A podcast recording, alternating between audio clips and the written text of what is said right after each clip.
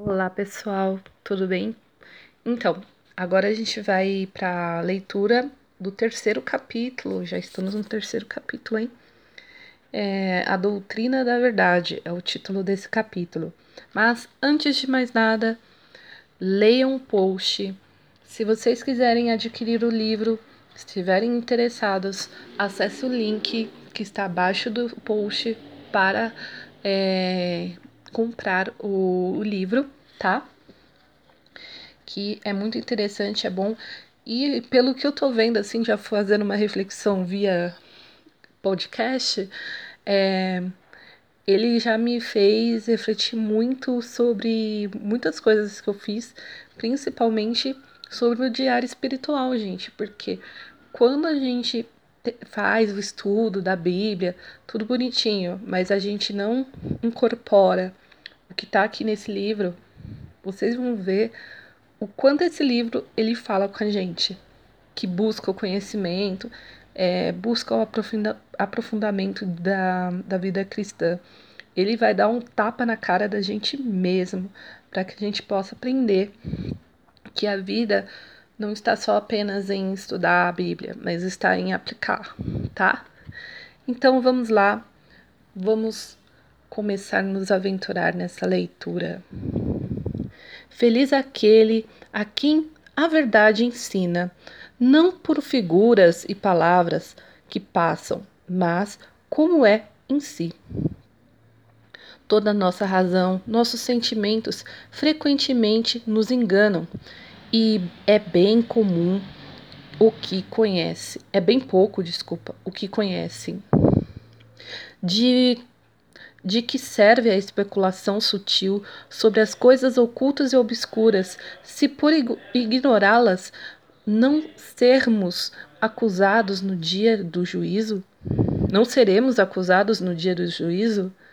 Grande loucura é desprezarmos as coisas úteis e necessárias para nos aplicar, aplicarmos com gosto as curiosidades e nocivas. Não, desculpa, as curiosas e nocivas. Tendo os olhos, não vemos.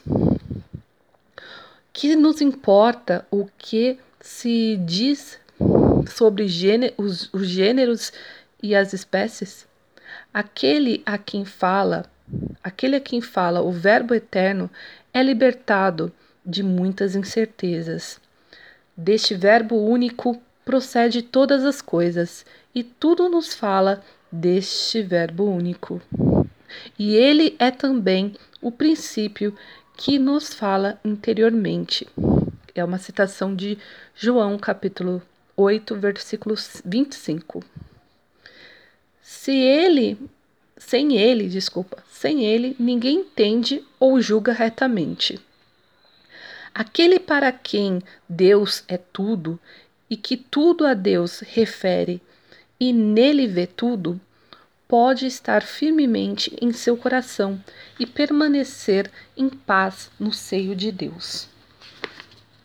Ó Deus da verdade, fazei-me um só convosco em caridade perpétua. Aborrecei-me muitas vezes ouvir e ler muitas coisas. Em vós acho que acho tudo quanto quero e desejo. Cale-se todos os os doutores e emudeçam as criaturas todas em vossa presença.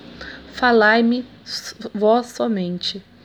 Quanto maior for o recolhi recolhimento e a simplicidade do coração, mais e maiores coisas entenderá, sem esforço, porque de cima recebe a luz da inteligência.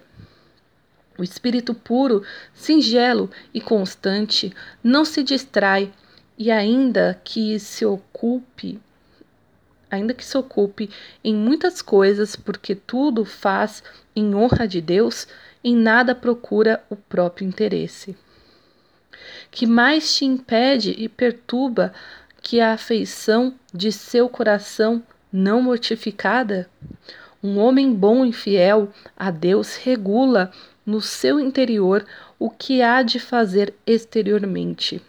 Assim, não se deixa em suas ações arrastar por alguma inclinação viciosa, mas ele a submete ao arbítrio da reta razão. Quem tem maior combate que aquele que se esforça por vencer-se a si mesmo?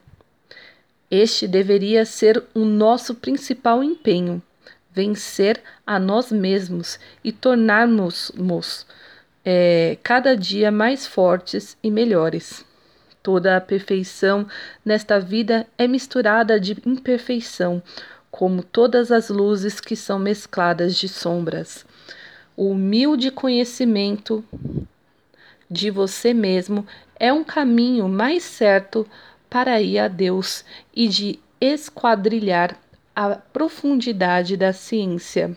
Não se deve combater a ciência nem aquele conhecimento, nem qualquer conhecimento por, por porque considerado em si são dons, são bons e ordenados por Deus, mas sempre lhes há de antepor a boa consciência e a vida virtuosa.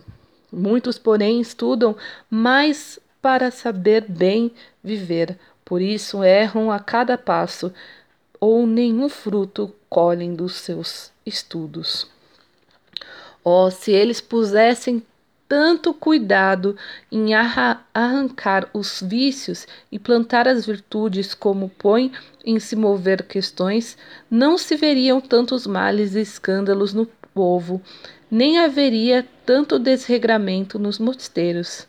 Certamente, no dia do juízo, não será perguntado nos que nos, a nós o que lemos, mas sim o que fizemos. E nem quanto bem temos falado, mas o quanto honestamente temos vivido. Diga-me, onde estão agora aqueles senhores e mestres que conheceu quando viviam e floresciam nos estudos? Outros ocuparam seus lugares? Talvez não haja quem se lembre deles. Em suas vidas pareciam alguma coisa, e hoje já ninguém fala deles. Oh, como passa depressa a glória do mundo! Quisera Deus que suas vidas estivessem de acordo com sua ciência. Então teriam lido e estudado bem. Quantos se perdem neste mundo por suas vãs ciências, pouco se importando com o serviço de Deus.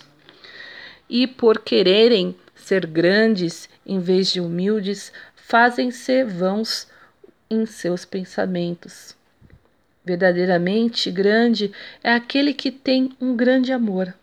Verdadeiramente grande é o que a seus olhos é pequeno e avalia em nada a em nada a grande a, a maior honra. Verdadeiramente prudente é aquele que tem por imundície todas as coisas terrenas para ganhar Jesus Cristo. Verdadeiramente é, sábio é aquele que faz a vontade de Deus e renuncia à sua própria. E assim terminamos o nosso nossa leitura desse que é o capítulo 3. Eu vou deixar as reflexões no post aqui do diário, tá? E essa vai ser bem pancada, né? Foi um tapa na cara de todos nós. Então, fiquem atentos a mais uma leitura. Tchau, tchau.